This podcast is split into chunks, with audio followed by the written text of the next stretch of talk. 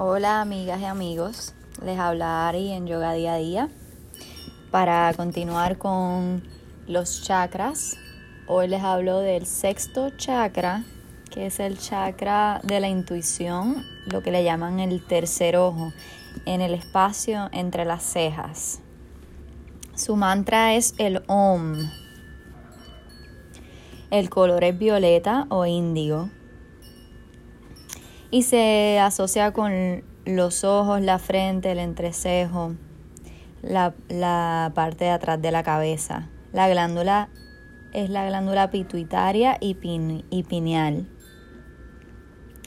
El planeta Saturno, el sentido es la telepatía y su elemento es la luz. La deidad son los pies de Shiva la palabra clave humildad y el obstáculo es la duda.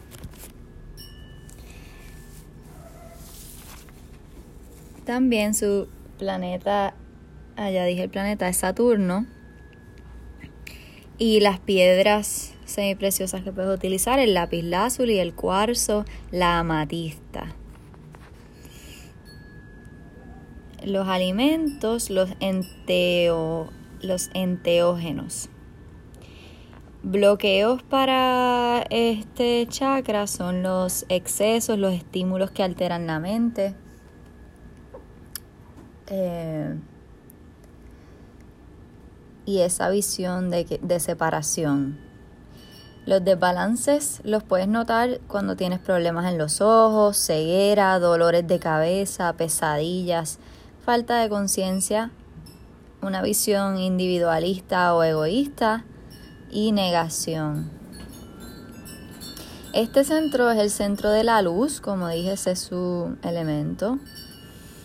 Es también el centro del discernimiento y es a través de este centro que eliminamos la ilusión de separación. Una vez llegamos a este centro ya se trascendió de lo físico y mental a un plano más elevado, donde domina la luz. El tercer ojo, como, es que, como le llamamos, es ese sentido extra que tenemos y que nos permite percibir más allá de lo aparente, más allá de lo que vemos con nuestros ojos materiales. El tercer ojo nos permite ver nuestro camino a través de las situaciones y ganar sabiduría que nos guía en momentos difíciles. Esta es su función, permitirnos ver por dentro y por fuera. Así que el, el tercer ojo ve más allá de lo físico y nos trae entendimiento más profundo. También se le llama el centro de comando, porque esa es su naturaleza, tomar las imágenes a través de la percepción, pero también formar imágenes internas en base a las cuales formar nuestra realidad. Mantener una imagen en la mente incrementa la posibilidad de que esa imagen se materialice. Por eso dicen, cuida tus pensamientos porque se vuelven realidad. Esa imagen en la mente es alumbrada por la conciencia hacia la manifestación si es que no hay interferencia. Una de las razones por las cuales nuestras visualizaciones no se manifiestan es porque hay interferencia y esta interferencia son los miedos que hay en nuestro subconsciente, la falta de claridad o las circunstancias de otras personas que nos afectan a nosotros y nuestros pensamientos. ¿Cuánto podemos ver a través de nuestro tercer ojo? Va a depender de cuán abierto o desarrollado esté este centro. Este centro está atado a la glándula pineal que actúa como un medidor de luz para el cuerpo, traduciendo variaciones de luz a mensajes hormonales que se desplazan en el cuerpo a través del sistema nervioso. Así que estimular la glándula pineal va a darnos poder mental, intuición y poder facilitarnos la manifestación de nuestros pensamientos. La glándula pineal eh, alcanza su altura de desarrollo a nuestros 7 años. Embriológicamente, hay estudios que comprueban que esta glándula es derivada de un tercer ojo que empieza a desarrollarse temprano en el embrión, pero luego se va degenerando. Y no lo llegamos a tener cuando nacemos, pero sí se empieza a crear y llega un punto en el nacimiento, en el desarrollo del embrión que empieza a degenerarse automáticamente. Esta glándula tiene efectos tranquilizantes en el sistema nervioso. Mientras más melatonina segregamos, más relajados y tranquilos estamos y eso incrementa los sueños.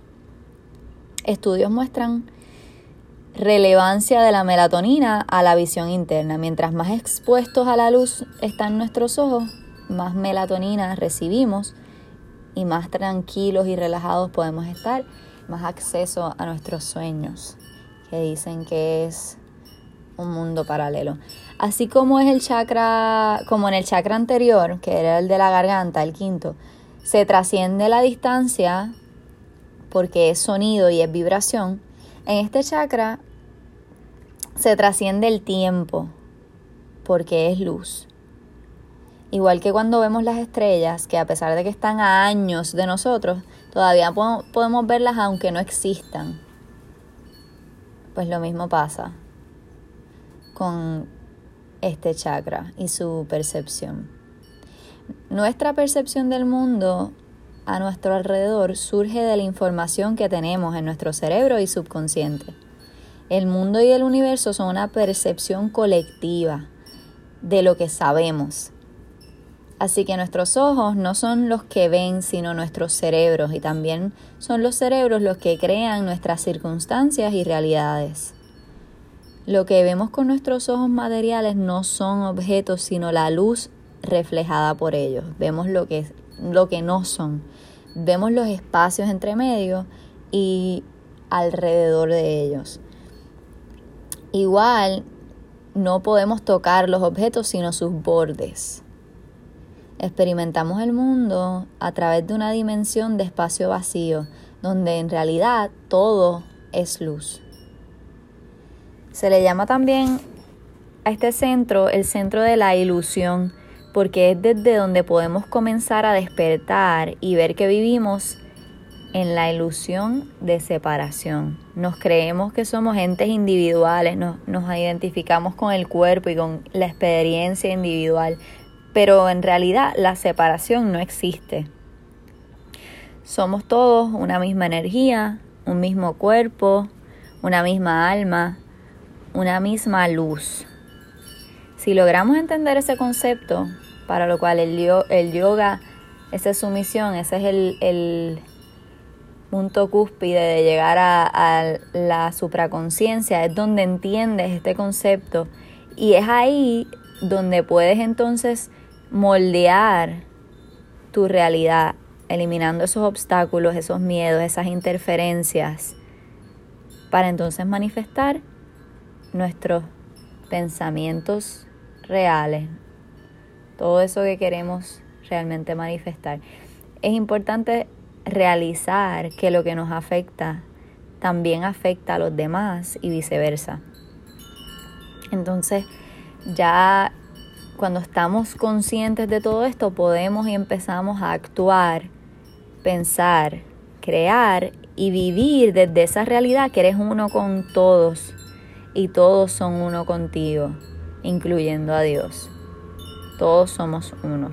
Y así es que queremos vivir bajo esa conciencia para no afectar a los demás. Actuar sin afectar a los demás quiere decir actuar sin afectarte a ti mismo y viceversa.